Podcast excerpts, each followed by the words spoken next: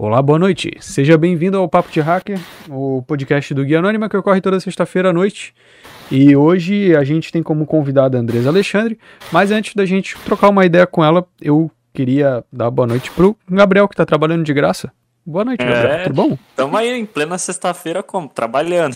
Mas tamo aí, tudo bem. Mas e aí, Afonso, como você vai? Tudo bem também? Eu tô bem, só tô cansado, que é sexta-feira. Sexta-feira não deveria ser dia de trabalhar, mas a gente resolveu fazer isso na sexta, não sei porquê. Agora tem que manter. É, Andresa, boa noite, tudo bem com você? Boa noite, gente, tudo bem? Obrigada pelo convite. A Andresa que me bugou, foi a primeira convidada que me bugou por causa do nome, porque o arroba dela no Instagram é Andressa.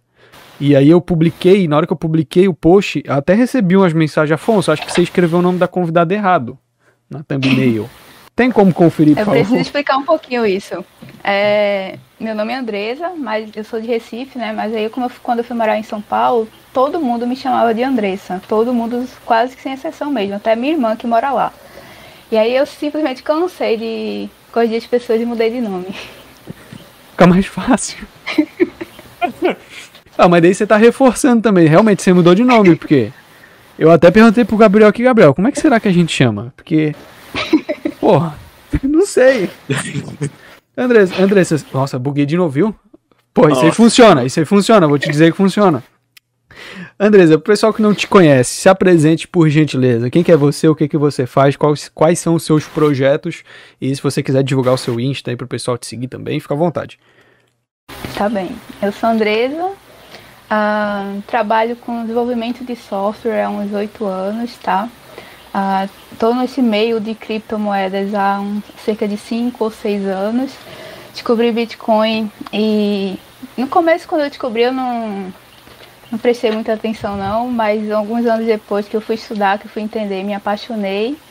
Criei um canal no YouTube sobre isso, tentei fazer as pessoas se apaixonarem também do jeito que eu me apaixonei. E um tempo depois eh, comecei uma empresa na área, me mudei aqui de Pernambuco para começar uma empresa do zero lá em São Paulo há três anos, chama Nox Bitcoin. Então nós somos uma fintech, né? eh, com- eh, que oferecemos investimentos em criptomoedas, temos várias frentes de receita, então temos área de research, oferecemos cursos, vendemos conteúdo, tem a plataforma, né, onde você consegue negociar criptomoedas, também tem a parte de advisory, onde a gente orienta os clientes a investir da melhor forma, temos alguns robôs de investimento, então a gente faz várias coisas, tudo em torno desse universo de cripto, mais focado na parte de investimento mesmo, né. E é isso. Bacana. É, você falou ali que você atua como, como dev, né? E o que, que você desenvolve hoje? Então, hoje eu tô mais, ah, acho que há pouco mais de um ano, eu tô mais na parte de desenvolvimento de produto. Uhum. É, parei de desenvolver, infelizmente, mas eu gosto muito também de, de desenvolver. Então, lá na empresa eu sou a pessoa que está à frente da, do desenvolvimento de produtos digitais relacionados a cripto. Entendi. E na época que você colocava a mão na massa mesmo para desenvolver, e qual- quai- quais eram as suas linguagens preferidas aí? Acho que você. E acho que você mais odeia. Diga PHP, diga PHP. Ah, bom, a que eu mais gosto, acho que eu mais gosto, né, é C Sharp, C Sharp e JavaScript. C Sharp é melhor que Java, tá? É, gosto um pouco de Python, trabalhei um pouco com Python também, fazendo principalmente essa parte de algoritmo, né, de trade, automatizando algumas operações. E, assim, a pior de fato, a- até agora foi PHP mesmo. Ganhamos, clã. Vem É comigo. realidade. PHP é uma bosta. Vamos! Mais uma pro clube. A gente odeia tanto PHP que a gente fez uma camiseta do elefante do PHP morto. Ma- Mas isso aí a gente releva também. O William que usa a Depois- camiseta. Depois eu quero saber como adquirir essa camiseta. O William usa a camiseta do, do elefantinho falecido do PHP, porque realmente, olha, trabalhar com PHP é sacanagem. E qual que foi. Quando, quando que foi o momento que você se interessou pela tecnologia no geral, Andresa? Que você, tipo, porra, quero trabalhar com essa porcaria. Eu acho que eu quero me estressar na frente do computador o dia todo. Nossa, é uma história bem curiosa, tá? É, meu pai, ele é militar, ele era militar, né, que ele se aposentou. E, mas ele sempre gostou muito de, de tecnologias e novidades tecnológicas e de eletrônicos. E aí, na época, a gente não tinha condições, né? Ele ganhou no jogo do bicho. E aí, quando ele era no ano 2000, isso, ele ganhou no jogo do bicho, ele pegou todo o dinheiro que ele ganhou e comprou um computador pra mim. E aí foi que começou a minha história de amor quando eu tinha seis anos de idade. As pessoas perguntavam o que, é que eu queria fazer quando crescesse. Eu não fazia ideia do que, mas eu falava que queria trabalhar com computador. E aí, aí eu comecei a fazer alguns cursos, né? Fiz o curso de montagem e manutenção, depois eu fiz um cursinho de redes. E aí no curso de redes eu descobri que eu nunca queria trabalhar com redes, mas eu descobri programação. E foi muito bom, Comecei a fazer um curso técnico na área, depois fiz o superior, fui formada em cima de informação. É, em breve também pretendo fazer um mestrado, mas tem, até agora sem tempo. E foi, foi assim, acho que do mesmo jeito que, sabe, teve, tem uma hora que você conhece aquilo e vira a chave e sabe aquilo que eu quero para mim. Do mesmo jeito que foi assim com, com computadores, programação, e sido assim para mim com, com Bitcoin também. Entendi, legal. Cara, é, você falou ali que quando começou um curso de rede soube que não queria trabalhar com rede. Parabéns, decisão sábia. É, eu pareço ser uma pessoa saudável, mas a área de redes destruiu a minha mente. Muito bom mesmo. É uma péssima escolha trabalhar com redes. Mas você aí que tá me escutando e quer trabalhar com redes, vai fundo, cara. Você vai trabalhar uns três anos e vai descobrir que escolheu a profissão errada. Não, brincadeira. Tem gente que gosta pra cacete. Nossa, que né? motivacional. Mas, mas sério, você realmente não gosta? Não, eu gosto, adoro redes. Adoro redes. Mas trabalhei três anos focadíssimo em redes e, e, e. puta, é muito estressante, cara. Redes é puta, uma parada de outro nível. Dependendo, é claro, que você vai trabalhar, né? Eu fui trabalhar logo num provedor de internet, então. É, realmente não tinha como não ser estressante. É, e quanto ao jogo do bicho, não vou falar nada porque hoje em dia não pode. É... é. não tô afim de ser preso, tá tudo tranquilo, pessoal. Tá em casa. E, Andresa, nessa sua trajetória aí de, pô, conhecer a parte de tecnologia e tal, você nunca chegou a se interessar pela área de segurança da informação, nem nada do tipo?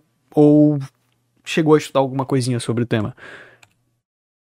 Eu, eu comecei a a me interessar por segurança de informação, acho que uns dois ou três anos, com que eu, foi quando eu conheci o, o RoadSec, né? Uh, eu acho uma área incrível, eventualmente eu estou consumindo algum conteúdo relacionado a isso, mais focado na parte de, de web mesmo, que é a área que eu sou especialista. Mas, assim, não, não tive coragem para mudar de carreira, não. Mas, assim, a, a, área que eu acho incrível, assim, se eu voltasse há 10 anos, talvez eu tivesse pensa, pensado em começar a trabalhar com segurança mesmo. Legal. Gabriel, vou deixar você falar, é... porque senão... Uma curiosidade, mas no caso, na parte de segurança, você pensaria no lado ofensivo ou no lado defensivo para seguir? Ofensivo. Ofensivo? me, parece mais divertido. É porque é, o defensivo trabalha com redes, né, Gabriel? É, defensivo é o sysadmin, né? É a gente que se fode aqui, né? É, fazer o quê? Não, hoje em dia eu não posso falar nada, que também tô trabalhando lá do ofensivo, eu cansei de, de me estressar e é mais fácil estressar é. os outros. Uh, Andresa, Você só fala, ó, tem uma é, senha assim, exposta aqui, ó, arruma. e assim, eu, eu me considero full stack, né? eu tenho um foco maior em front-end, mas assim, quando eu tenho que fazer, configurar um servidor ou fazer qualquer coisa relacionada a redes, eu já sento e respiro fundo. Já, já coloca na agenda, né? Hoje será um dia de estresse. Hoje eu vou terminar. Nossa, mas quebrando tudo, porque eu vou trabalhar com redes. Ó, oh, que coisa boa. Mim impaciente, que tá no nome, né? É, impaciente. É, Andres, antes da gente seguir aqui a, a, questão das perguntas que eu tenho, eu tenho uma, uma, dúvida agora que surgiu pessoal mesmo. A parte que você falou ali que você quer, você quer fazer um mestrado. Você quer fazer um mestrado para acadêmica? Você quer fazer um mestrado para começar a partir de pesquisa? Qual é o teu objetivo com o mestrado? Pergunto que eu também tenho um certo interesse em fazer um mestrado, quem sabe ano que vem. Assim, é, em geral eu não acho graduações cruciais para você ter bons conhecimentos ou para você ter uma carreira. Mas um mestrado específico seria é porque eu tenho uma vontade muito grande de ensinar, sabe? De ensinar as pessoas. E para eu ensinar num nível mais superior, digamos assim, eu precisaria de fato do mestrado. Então é muito mais por isso. Claro que, obviamente, tem a parte de conhecimento, de aprender especializar em algumas coisas, mas é mais por essa parte de, de ensinar mesmo. Entendi. É, então é, é, basicamente o mesmo objetivo que eu tenho também, só para explicar para o pessoal aí, quando a gente vai fazer alguma coisa acadêmica, para, por exemplo, dar aula dentro de uma faculdade, eu preciso ter um nível acima da graduação. Então, ou eu preciso de um mestrado, ou eu preciso de uma pós-graduação para conseguir dar uma aula dentro de uma faculdade, tá? Então, por exemplo, quem é formado graduado em faculdade pode dar aula para curso técnico. Quem é formado em curso técnico pode dar aula para ensino fundamental. Quem é formado em ensino fundamental não pode fazer nada. É, é a vida. Então, basicamente é isso, tá? Só pra pessoal ficar. pessoal entender do que, que a gente tá falando. Gabriel, vou deixar você falar. Eu falei demais. É, tá bom. Bem, agora entrando um pouco mais no assunto, né? Começando sobre esse mundo de criptomoeda. O que, que é o Nox Bitcoin? O Nox Bitcoin. Ah, exatamente. A Nox, né? a Nox é a empresa. Ah, tá. eu, eu sou bem leigo em tudo que envolve Bitcoin. Eu conheço um pouco mais que o Afonso, mas mesmo assim eu sou muito leigo, porque eu tô começando uhum. a aprender a investir não necessariamente em Bitcoin, é mais na parte de fundo imobiliário, essa parte de ação. Mas é, eu não conheço muito sobre Bitcoin em si, só ouvi falar. É a agiotagem que fala, né, Gabriel? Mas você quer saber sobre a empresa ou sobre o Bitcoin? Não, não, eu quero saber, eu quero saber, eu também quero saber sobre a Nox. Eu vou arrastar é, para cima e ficar rico? Vamos, Como é que funciona? É. Vamos lá. A Nox, ela, ela, é uma, ela é uma startup de, que a gente trabalha com criptomoedas. Então a gente tem várias atividades dentro da Nox. A, a principal, vamos dizer assim, a, nós começamos né, como uma empresa de OTC. O que é, que é OTC? É uma sigla para Over the Counter, que significa é, negociações de balcão.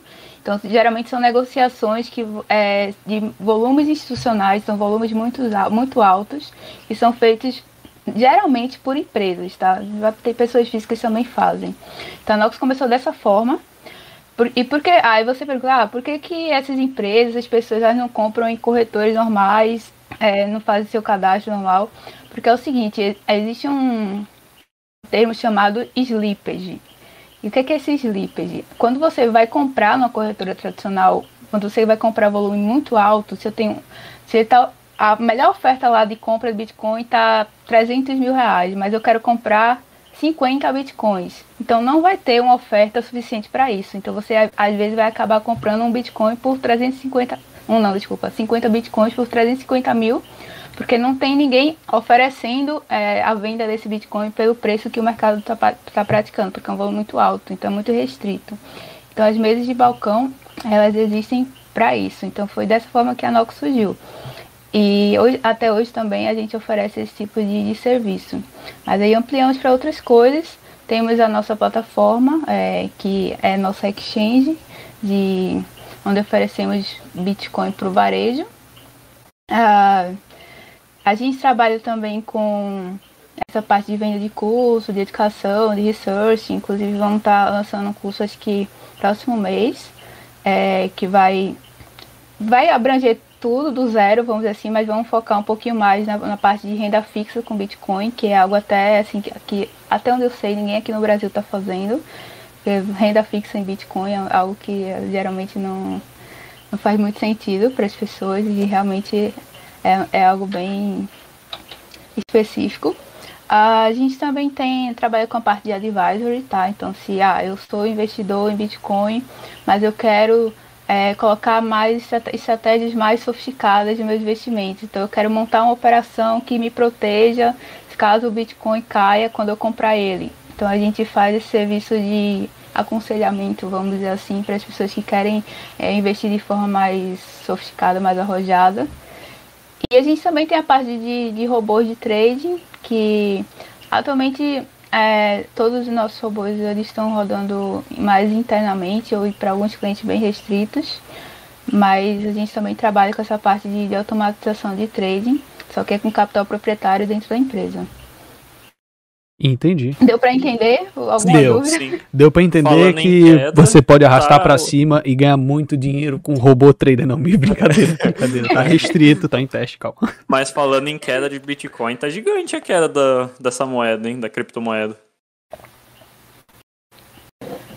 Acontece. É, Mas é. aí, aí caiu Ah. significa que era de comprar, né? Geralmente sim, pelo menos o que eu saiba.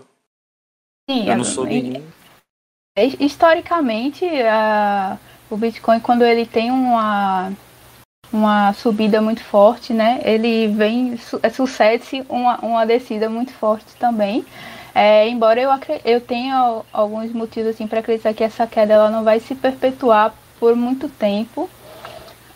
Mas pode acontecer de cair mais também. É um mercado bem, bem previsível, bem, bem arriscado, vamos dizer assim. Sim. Mas, mas geralmente embora, quando, quando- embora que Pode falar. complementando, embora a médio e a longo prazo sempre é para cima. Curto prazo que é o que é o problema que você tem que segurar o coração. Todo, todo investimento de alto risco também tem uma alta recompensa, né? Ou uma alta quebra, né? Então, você pode colocar todo o seu dinheiro em Bitcoin e ficar muito rico ou ficar muito pobre. Pense, É. pense nisso. É uma Ah. questão de risco e retorno. É. Tem um superchat aqui que é do, do, do indivíduo que manda quase sempre a mesma coisa. E eu fico feliz porque são coisas importantes. que é do GNU Tris, que ele mandou. Cara, GNU is not Linux. Cara, esse não é muito grande, amigo. Tá? Muito grande. Aí ele mandou o superchat dizendo o seguinte: Bitcoin e software 100% livre é o futuro do mundo. Pense nisso, valeu. Ele não quis fazer uma pergunta, só quis fazer uma afirmação. Quero entender, eu, quero, eu queria saber se vocês concordam com isso. Concordo e assim, hum, melhor colocação impossível. E mu- muito pelo ponto que reforça o ponto de, de segurança do Bitcoin, né? Porque assim, uma coisa é você ter um sistema que ele é, sei lá, fechado, restrito e dizer que ele é seguro, que ele é contra ataques. Mas você tem um sistema que ele é totalmente aberto, hum, todo mundo pode usar, o código tá, tá aí disponível para todo mundo olhar e ver como funciona. Acho que até vocês aí podem falar com mais propriedade, mas assim, o, o nível de teste de ataques que o, que o Bitcoin tem, tende a sofrer por ele ser um sistema aberto dessa forma é muito maior. Então isso reforça a, a segurança e qualidade que ele, que ele tem, né? Então, sim, sou, também sou 100% código livre, apesar de eu estar usando o Windows agora. Hipocrisia, pessoal. Hipocrisia pura. Pura hipocrisia. Eu também tô usando o Windows aqui porque tem coisas que não tem como fazer com o Linux, infelizmente. É, não, então. Afonso, tem. Pô, dá pra você usar os alternativos do Photoshop, do Premiere, do Sony Vegas. Dá, mas é uma merda. Já tentou editar com GIMP? É uma porcaria, não funciona aquela desgraça. Gabriel, você quer continuar, Gabriel? Fazendo perguntas, Gabriel? Cara, eu tenho uma pergunta interessante. É, Tenho medo. o Bitcoin, eu já ouvi falar que ele tem um limite, tem uma hora que não vai poder mais minerar. Então, atualmente, qual que é o limite e falta muito para bater esse, essa meta aí? É, o limite de, de emissão de bitcoins são 21 milhões de bitcoins, tá? Já foi produzido aí meados de metade dos bitcoins, ah, mas assim, só vai terminar de ser produzido daqui a uns 100 anos, tá? Putz. Embora, embora que é o seguinte, a cada quatro anos a- essa oferta, essa emissão, ela cai pela metade. Então a- agora eu acho que está 6,25 por bloco minerado. Então depois vai diminuir para 3, depois vai diminuir para 1,5. E aí vai chegar uma hora que vai ficar sendo produzido pouquíssimos bitcoins por, por bloco, pouquíssimos mesmo. Então peguem seus bitcoins enquanto há tempo. Então, basicamente, quanto mais o tempo passa, menos recompensa você tem por conseguir descobrir um bloco. Exato, exato. Entendi. Então, putz, tá. E aí já, já vai para outra questão, já que talvez você não tenha é, números, mas que dê para dizer que se sim ou se não. É, vale a pena fazer mineração no Brasil hoje, com as taxas, com, com as taxas não, mas com o valor da, por exemplo, da energia elétrica que a gente paga e etc. É algo válido hoje dentro do Brasil ou é mais recomendado fazer como a maioria das pessoas fazem, que é pegar uma um, um farm de Bitcoin, sei lá, em El Salvador, Bolívia, alguma coisa do tipo? É, não, não vale a pena tá, minerar Bitcoin aqui no Brasil. É uma atividade extremamente especializada, precisa de hardware especializado. É, energia elétrica é muito cara. Geralmente, geralmente os mineradores, né, eles mineram em lugares onde a energia está super abundante. Então tá, tá, só, tá, tá sendo produzido mais energia do que está sendo gasto ali, então é para lá que eu vou minerar. Então, não, não, de fato, não vale a pena. Assim, eu, eu não conheço ninguém que minere Bitcoin aqui no Brasil, tá? Se tiver alguém, me falem, mas eu realmente não conheço. Tem até um. Existia até uma empresa brasileira que fazia, mas ela não minerava aqui, minerava no Paraguai. E hoje em dia nem, nem isso. Então, assim, de, assim, sinceramente, eu não eu não consigo, eu não entendo exatamente quais são os custos para você minerar, abrir uma, uma fazenda de mineração.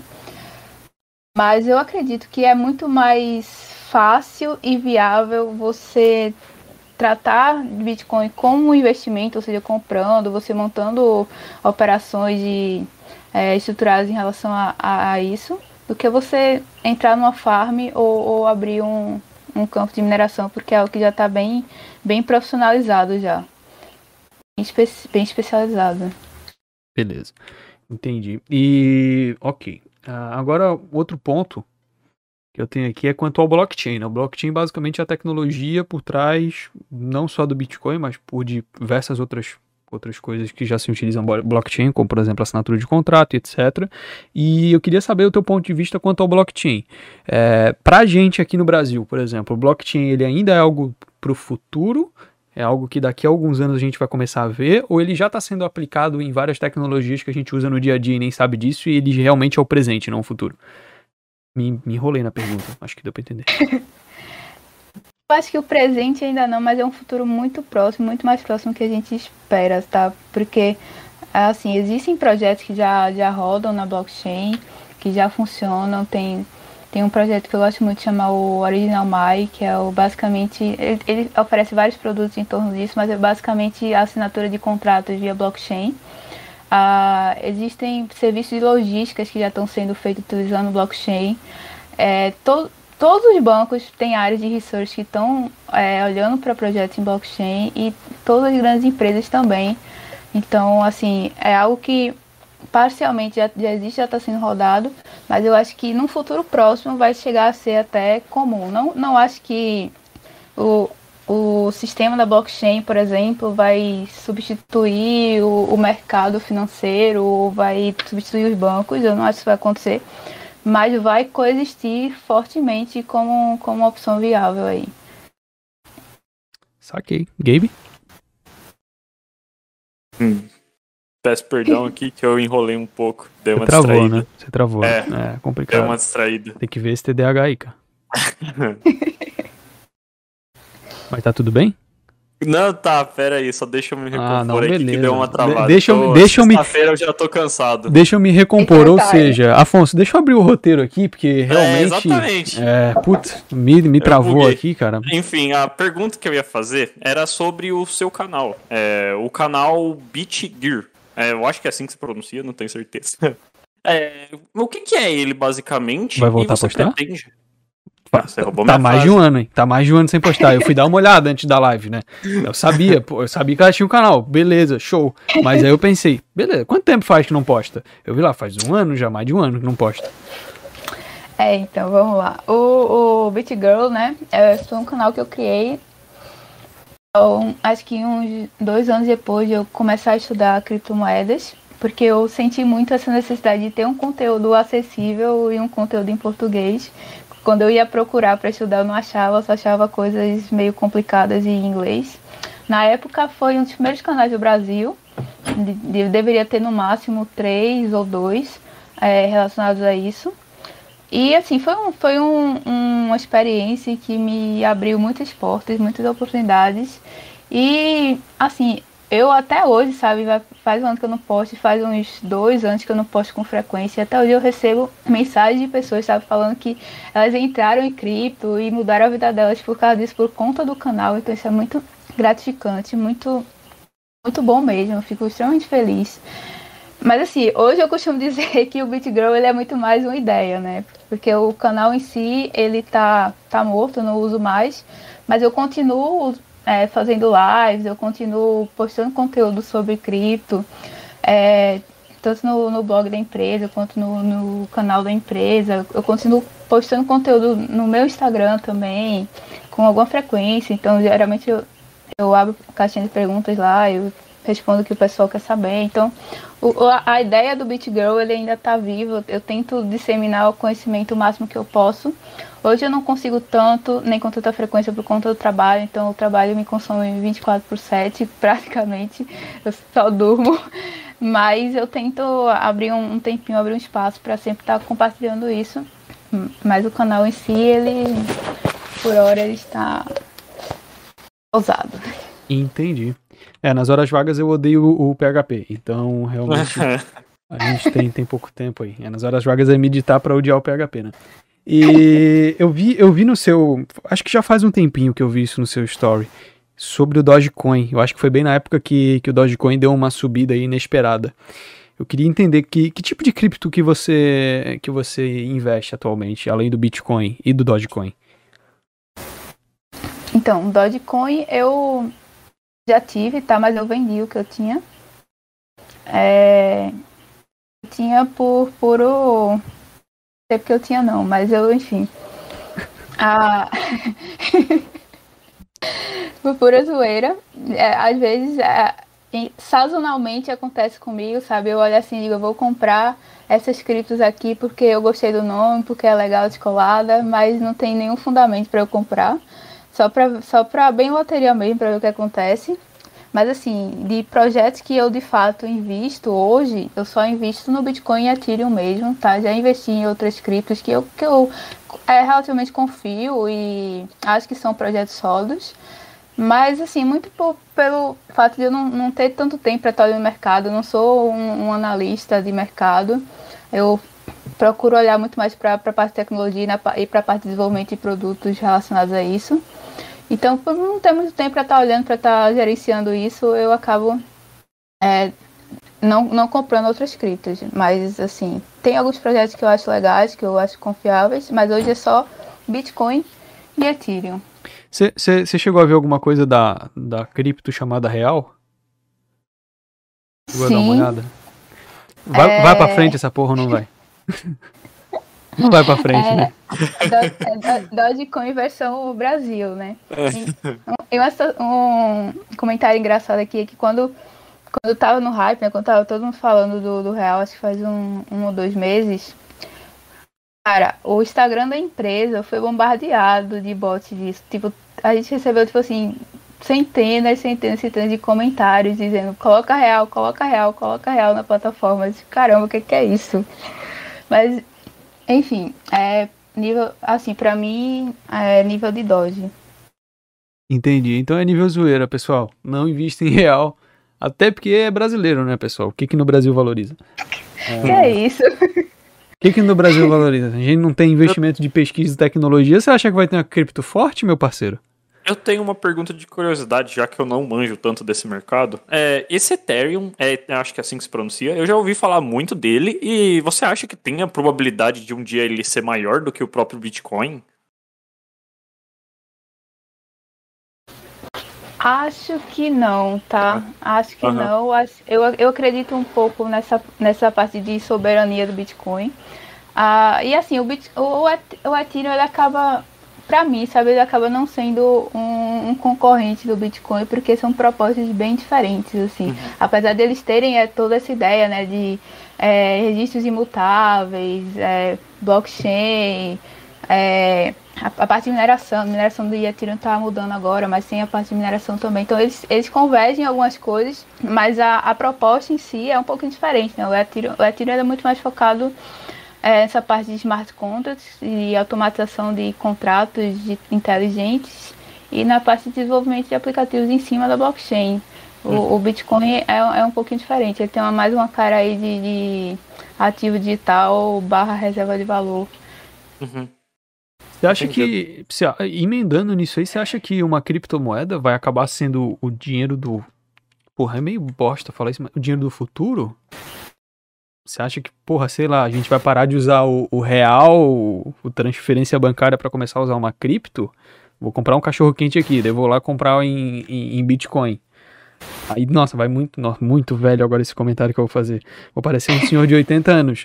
Mas se eu comprar o. Se eu demorar muito para comprar o cachorro quente, eu vou cobrar, vou, vou comprar ele por cinco vezes maior do que o valor, porque o Bitcoin mudou o preço. Nossa, me senti um idoso. Nossa. Vou, vamos lá. O que eu acho que vai acontecer, tá? É, eu acho que o, a moeda estatal, que é o real, por exemplo, que a gente usa, ela vai se digitalizar ela vai rodar em alguma estrutura aí baseada na blockchain, mas muito. Não vai ser um negócio muito estilo Bitcoin, mas vai ter, vai ter algum, alguma base nisso. Então eu acho que todo, todas as moedas, todo o dinheiro do mundo, ele vai se tornar digital e criptográfico também. Ah, mas assim, eu não, não acho que o, o Bitcoin, por exemplo, ele vai substituir, vai se tornar uma moeda global. Eu acho que o, o modelo de dinheiro que existe hoje ele vai acabar se perpetuando de alguma forma, porque o Estado ele vai cuidar para que isso aconteça, tá? Ele, vai, ele não vai querer, não é de interesse do Estado fazer com que o Bitcoin se torne global, por mais que ele tenha, é, assim, capacidade não, mas ele tenha, esqueci a palavra agora, mas enfim, ele tem potencial para isso, mas o Estado vai cuidar para que isso não aconteça, então vai obrigar as pessoas a usar o que ele oferecer. Mas, assim, eu acho que, se não o Bitcoin, uma tecnologia muito parecida, tá? É muito, é muito cedo para dizer, mas uma tecnologia muito bem parecida vai, vai se tornar mainstream e vai se tornar bem popular. E tão popular quanto? Digamos que do mesmo jeito que assim um cartão de crédito é popular como dinheiro, sabe? Vai ser mais ou menos a, a, a brisa da criptomoeda daqui a alguns anos. Entendi. Então vovô que ainda usa cheque. Tá na hora de parar com essa porra. Ninguém nem sabe mais o que, que é isso. É... Quando você falou ali da parte de, de moeda se virtu virtualizar, começar a utilizar a parte de, de blockchain, até seria bastante interessante essa transparência do blockchain, principalmente para os gastos públicos, né? Nossa, ela vai Afonso entrar em política. Mas basicamente pra gente, o, porra, o portal da transparência seria muito mais legal se tivesse um, um blockchain lá pra gente ver o dinheiro foi para onde, o que, que foi feito com ele. Não, sem dúvida, né? Uma, uma criptomoeda parecida com Bitcoin, sendo a moeda oficial do, dos países, seria, seria lindo, seria o, o ápice do, da, da melhor opção. Mas, assim, a gente sabe que vai ser difícil isso aí. Vai ser muito difícil. A gente vai ter que ter é, governadores e líderes muito, muito pró verdade, vamos dizer assim. Mas e sobre isso aí do. Ah, perdão por cortar, mas é, eu já vi uma reportagem, na verdade era uma notícia avisando que um era um país ou uma cidade é, eu não sei qual que é. É que tava utilizando a criptomoeda agora como moeda principal. Achei muito doideira isso. Porque ah, o eu... Bitcoin é muito volátil, então, cara, vai. Como que vai ser o salário da pessoa, saca? Isso que eu fiquei bugado. Parabéns aí, Gabriel. Ganhou 80 anos falando isso. É. Nossa, o Bitcoin é muito volátil. É a mesma coisa o cara falando, não, cartão de crédito não dá. Olha esse negócio aí. De onde que eu vou ter o meu dinheiro dentro do cartão? O negócio é cédula. Como é que eu vou, como é que eu vou colocar cartão de crédito no computador? É, nossa, é. vamos roubar. Parabéns, Gabriel. Incrível. É, mas tem um lance de El Salvador mesmo. Verdade, virou as duas moedas, né? El Salvador Tipo, tem a própria moeda ainda, eles não excluíram a própria moeda, calma, Gabriel, respira. Só que o Bitcoin virou a segunda moeda deles. Então, tipo, realmente virou uma moeda oficial, sabe?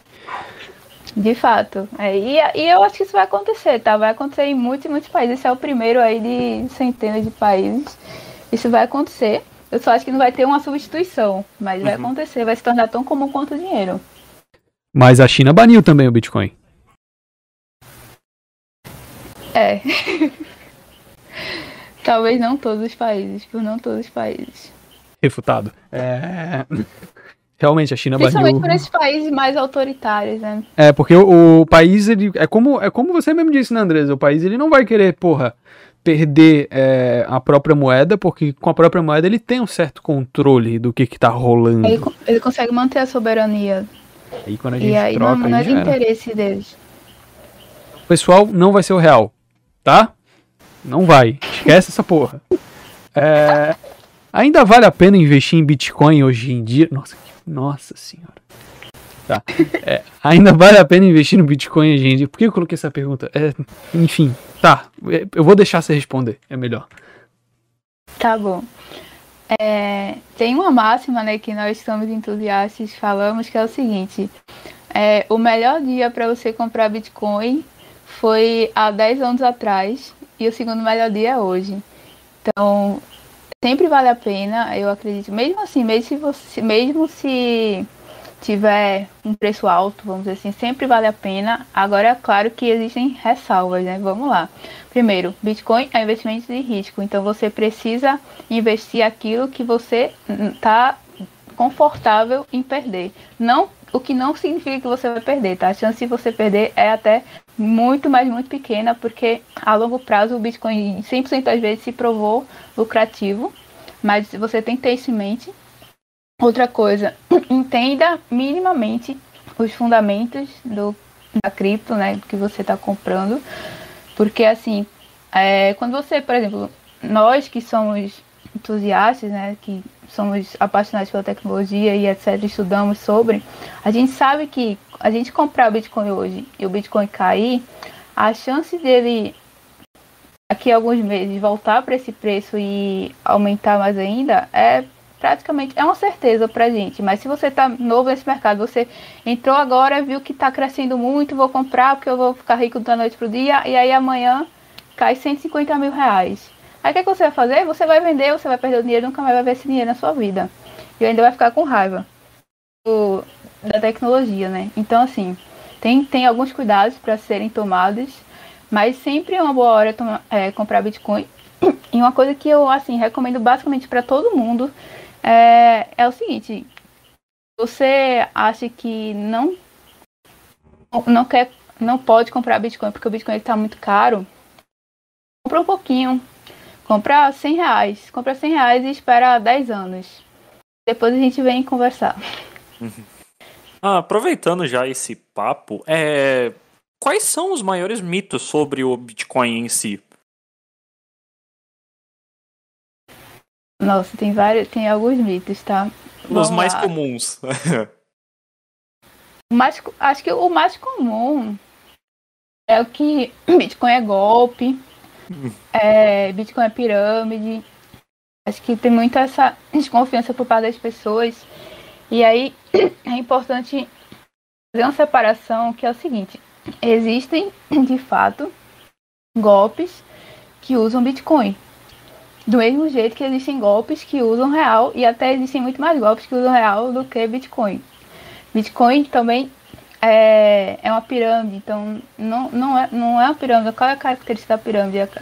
A característica, da pirâmide é que sempre novas pessoas precisam entrar no, no negócio, né, para ele poder se perpetuar e dar lucro. Mas o Bitcoin ele não depende disso para se perpetuar, ou para sobreviver, ou para existir. Ele vai sempre estar lá, independente de qualquer coisa. Ah, acho que tem outros também que Bitcoin é utilizado para crimes, né, para comprar droga e etc. Até que sim, tá? Mas a proporção que o real é utilizado é muito maior e o, o Bitcoin nem é interessante para isso, porque o Bitcoin ele é um- uma tecnologia, ele é um, um sistema, né? Transparente. Então, se eu quero praticar algum crime com Bitcoin, eu vou ter que ser muito cuidadoso, inclusive, porque é um, quase os lugares que você vai ter que adquirir, vai precisar adquirir Bitcoin, você vai precisar passar por um processo de identificação, ou mesmo se você não passar, ou as transações que você fizer vão estar é, registradas na blockchain. Então, assim, ele não é tão interessante para crimes, é, embora existam outras criptomoedas que sejam totalmente anônimas, mas é, existe muito essa marginalização. Hoje em dia, bem menos, bem menos. Assim, há seis anos atrás era absurdamente diferente. Eu lembro que a primeira, quando eu fui pesquisar né, sobre Bitcoin, uma das primeiras vezes que eu fui pesquisar, tinha um, um artigo um, num, veículo de comunicação famoso, não lembro agora qual que era, mas ele, o cara afirmava é, copiosamente que Bitcoin era pirâmide. E aí, enfim, tem muita desinformação, muita preconceito em relação a isso, mas acho que esses são os maiores mitos assim que, que eu escuto sobre sobre Bitcoin.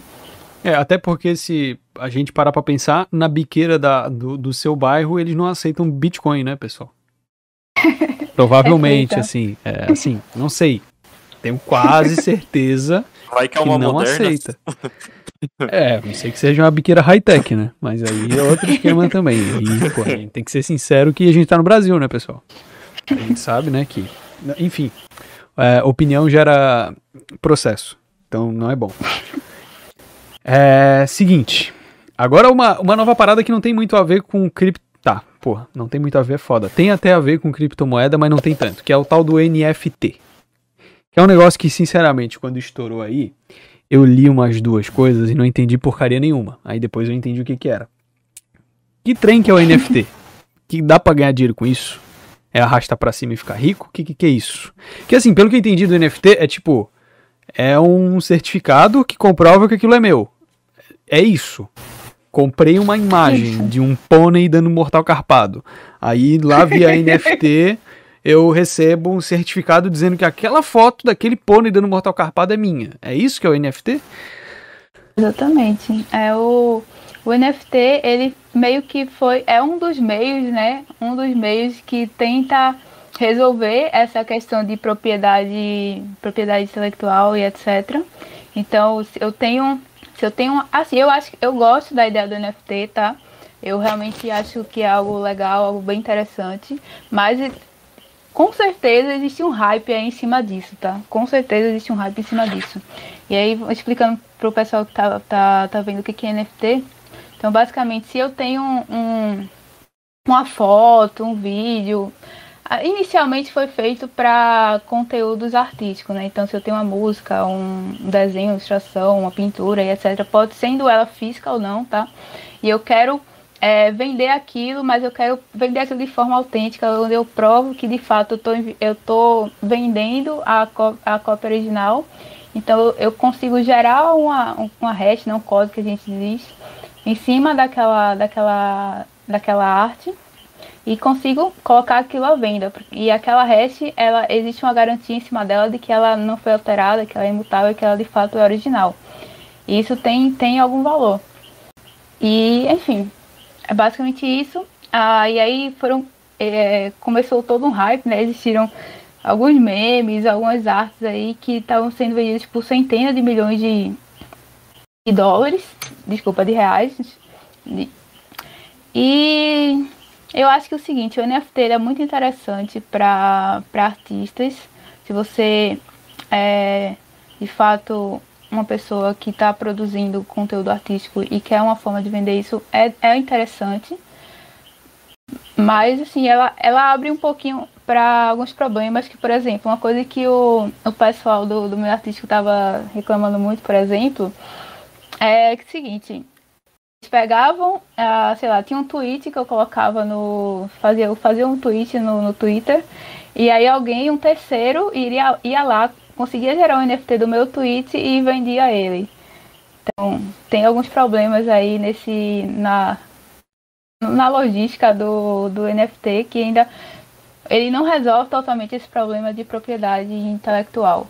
Mas a ideia em si é boa, é, dado o que a gente tem de o dado que a gente tem hoje de coisas que conseguem proteger digitalmente o artista é praticamente, uh, provavelmente a melhor coisa que tem. Entendi. Então, basicamente, a sua dica é para que o pessoal pare de vender miçanga e comece a vender NFT. Não sei, eu acho que eu gosto de miçangas. Entendi. Dá pra fazer os dois. Gabriel?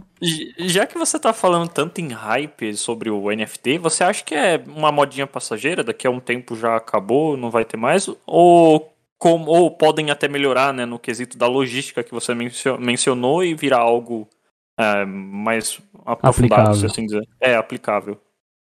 Eu acho que não vai, não vai sumir não, não vai morrer não, mas vai, vai esfriar aí esse, esse, esses- essa discussão toda que tá tendo sobre isso e todo nas vendas que estão tendo, mas eu acho que não vai morrer, tá? O que provavelmente vai acontecer das duas, uma. Vai continuar do jeito que tá, as pessoas vão usar esporadicamente, ou eles vão melhorar o sistema, e aí pode se tornar talvez até um sistema oficial de, de, de venda de, de coisas que não precisam de propriedade intelectual. Mas eu acho que morrer é difícil. Uhum. E, Andresa, quais. Hoje você tem alguma referência nesse mercado de Nesse mercado não, mas quanto a conteúdo sobre cripto, alguma coisa do tipo, alguma empresa, alguma página, alguma pessoa que o pessoal possa seguir para ficar por dentro das notícias, dos assuntos mais relevantes do momento, alguma coisa do tipo? Tá, é, de notícia, eu gosto muito do, do Investificar, que é o blog da Nox. tem o investificar.com.br, tem o Cointelegraph também, que é, o, acho que é um dos principais portais do mundo sobre criptomoedas e aqui a gente tem, tem o, a parte brasileira também. Ah, termos de. Ah, tem muita gente assim que eu conheço que faz um conteúdo excelente. Se eu for passar o tempo todo aqui, eu vou passar o, uma hora aqui falando. Mas assim, para para início de indicação, eu indicaria o, o, meu, o meu Instagram, claro, andressa.jsx. E tem o Instagram da Nox também, Nox Underline Bitcoin. É, eventualmente eu estou sempre postando conteúdo de terceiros e indicando conteúdo de terceiro, então vai ser um, uma boa ponta para vocês encontrarem outros conteúdos lá também, tá? É, porque assim é realmente infinito assim a quantidade de pessoas excelentes que com que desenvolve conteúdo de cripto aqui no Brasil, inclusive. E em termos de livro, tem um livro chamado Bitcoin na área digital. É o livro do Fernando Urch, que inclusive é uma pessoa que faz conteúdos excelentes relacionados a cripto e a economia em geral. É um livro assim que você quer entender o mínimo sobre Bitcoin, é um livro de cabeceira que você precisa ler, até ele é pequeno, relativamente pequeno, você consegue ler em um dia. E tem um livro mais aprofundado que chama Mastering Bitcoin, que é um cara chamado Andreas Andreas Antropoulos, que ele é um dos maiores especialistas de Bitcoin do mundo. É um livro enorme, é, vale muito a pena ler. Se você quiser entender tudo sobre blockchain, é só ler ele que é sucesso. Então, inicialmente esses são os, os conteúdos que eu indicaria para quem está vendo a live. E na parte de e na parte de desenvolvimento de produto ou desenvolvimento de software, você tem alguma referência no mercado hoje? Tem muito produto bom sendo produzido, principalmente lá fora.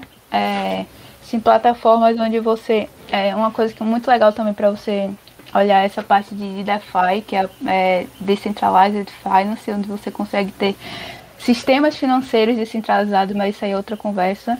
Então existem algumas plataformas baseadas em DeFi lá fora que são muito boas. Ah, a própria Nox, você, a gente está desenvolvendo alguns produtos relacionados a investimentos, vai sair agora no segundo semestre do ano, que não, não existem aqui no Brasil, então a gente vai ter muita coisa legal sendo lançada agora. É... Acho que é isso. Tá, agora uma pergunta que eu tenho que surgiu agora, na parte de desenvolvimento de produto. O que, que é desenvolver um produto? É tipo assim, pô, tive uma ideia, vamos fazer? É mais ou menos isso. Você, você precisa é, ter ideias que. E aí existem várias técnicas para você descobrir isso, mas você, basicamente vai, você vai transformar uma ideia em algo que o cliente possa usar, mas tem que ser algo que agregue valor a ele e que ele de fato use, né? Então, sei lá, ah, eu, eu tenho um Bitcoin hoje, mas eu não sei. Eu tenho Bitcoin, não, eu quero ter Bitcoin hoje, mas eu não sei como investir e eu acho muito complicado e eu tenho medo de investir em Bitcoin porque eu acho que se eu comprar Bitcoin o preço dele vai cair e eu vou perder meu dinheiro. E aí o que, é que eu faço?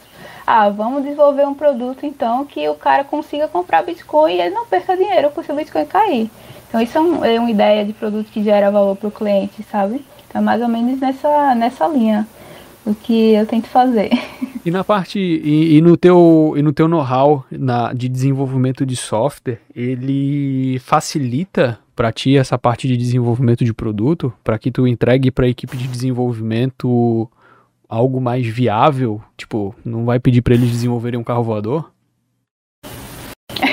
ele facilita um pouquinho o processo, né? Porque eu, de fato, eu tô entendendo o, as dores de, de, do pessoal de desenvolvimento. É, acaba sendo algo mais natural, sabe? A gente consegue se comunicar melhor e se entender melhor.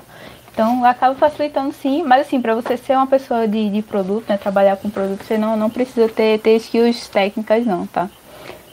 São, são skills mais do, do processo de Scrum e skill, skill, mais soft skills. Certo. E quanto a agora a Nox, a Nox hoje está contratando profissionais, não está contratando profissionais? Quando tiver, vocês avisam isso por onde? É pelo Instagram de vocês mesmo? Tá, geralmente a gente avisa pelo site, tá? noxbitcoin.com.br.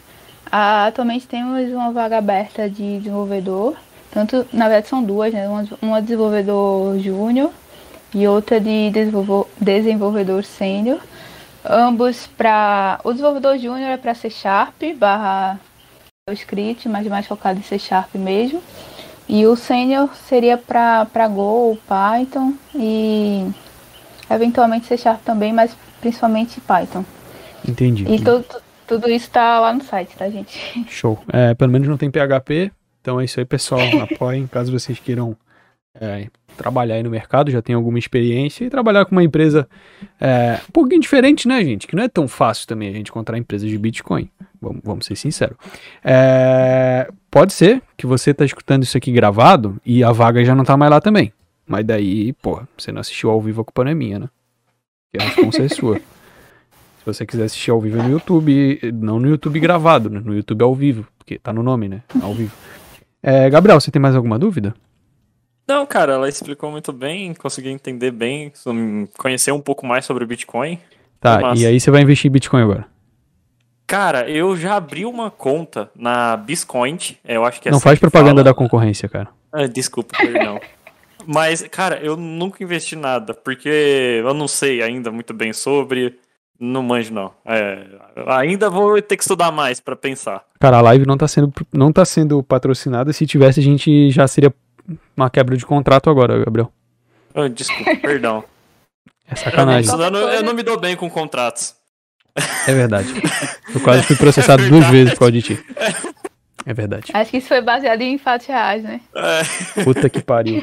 Não, ela falando super da porra, Nox Bitcoin e tal, o cara vai lá e porra, aí é foda, mano. Pô. Podia... É que aqui é um. Tem que ser, eu, eu não me prendo a contratos. Perdão. Caralho, bom que. Nossa, que bom que não. Porra, rapaziada, que bom que eu convidei de. Eu, eu iria falar que tava à disposição, mas depois dessa eu vou repensar, tá? Não, não. Brincadeira, qualquer coisa não. só perguntava. Claro. E... Legal, legal. É. Ô, Gabriel, porra, me fez até perder o raciocínio, cara. Andresa, eu queria, eu queria saber se você tem mais algo para falar pro pessoal quanto à divulgação das suas, dos seus arrobas aí. E é o seguinte, a gente tem duas perguntas que a gente faz para todos os nossos convidados no final da entrevista. Então, se você tiver mais alguma coisinha para falar, pode falar que daí eu faço as duas últimas perguntas para você e aí a gente finaliza por aqui ao vivo e gravado também, né? Não sei porque eu falei isso. Ah, não, Acho que é isso. É... Me sigam lá no Instagram, Andressa, com dois S, ponto JSX, de React. E obrigada aí pelo convite, acho que foi muito legal a conversa, bem divertido, bem produtivo também. Qualquer coisa, estou à disposição aí, gente. Vamos disseminar os conhecimentos. Não faça como o Gabriel e não vá na concorrência. Não, não seja babaca. Tudo bem. É... Ah, eu falei porque é o que eu sei, pô. Eu também sou sincero. Tá bom, pô, às vezes é bom mentir. Mas depois eu vou, ah. depois eu, eu entrei no site da Nox aqui antes da, da live e tal, mas depois eu vou dar uma olhada lá nos conteúdos que vocês produzem também para mim entender um pouquinho mais. É, vamos lá. É, é o seguinte, a gente tem duas perguntas finais aí que a gente faz para todo mundo. A primeira, é, a primeira delas é se você já foi hackeada em algum momento na sua vida.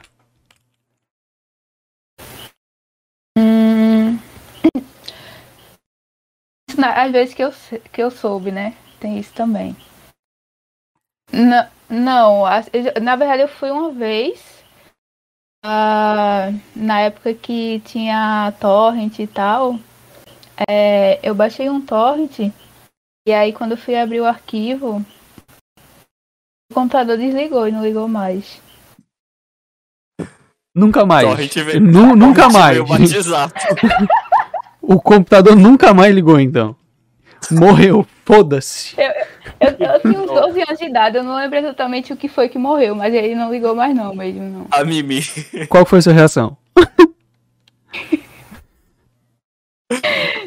Chorei, sentei e chorei. Cara, imagina a criança de 12 anos de idade baixando um torrent.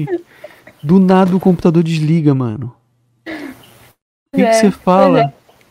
Já que eles estão me assistindo aí, não façam isso com as crianças não, se destrói a infância.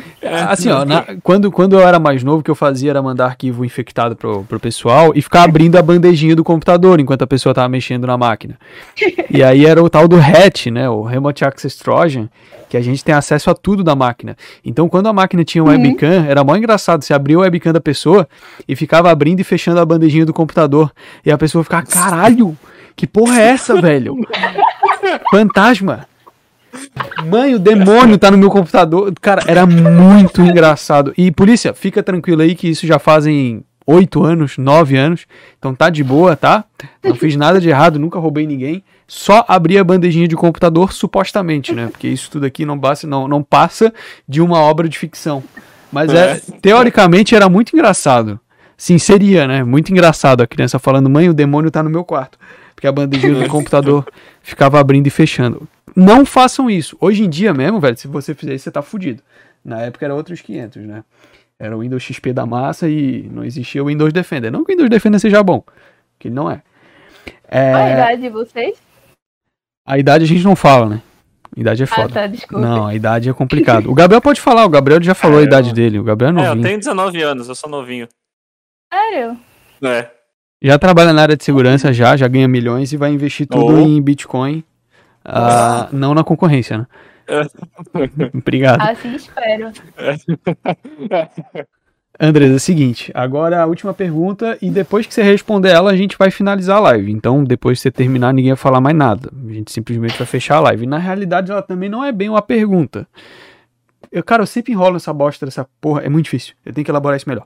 É o seguinte: se você tiver alguma dica, alguma frase motivacional, algum parágrafo bíblico, algum, sei lá, um texto de coach, esse é o momento de você falar pro pessoal. Você pode mandar um foda-se também. A gente encerra com foda-se, lindamente. Depois de um tempo, esses finais de vídeo de todos os convidados, eles são compilados em um único vídeo chamado de dicas. E aí, se você meter um foda-se, vai ser engraçado. É, mas aí fica. Eu penso, a pessoa vai assistir um vídeo, pô, vai assistir um vídeo de dica. Aí começa lá, o primeiro convidado, motivacional pra caralho. Confie nos seus sonhos, você é incrível. Aí corta pra Andresa, foda-se. E aí pula pro próximo. Ia ser incrível. Nossa, ia ser muito engraçado. É, mas esse aqui é um momento que você pode falar o que você quiser. Teve convidado que deu dica, teve convidado que xingou a audiência. Nenhum fez ainda o parágrafo bíblico. Acho que isso nem vai acontecer também, porque ninguém decora essas porra. Mas eu queria. Aí é o seu momento de brilhar. Eu vou mutar meu microfone aqui e depois a gente encerra a live. E pra quem tá assistindo gravado, a gente encerra a gravação, né? Ficou bem óbvio, mas a gente explica, porque não vou duvidar da capacidade humana. Bom, eu vou ser bem sucinta aqui. Duas palavras. Compre Bitcoin.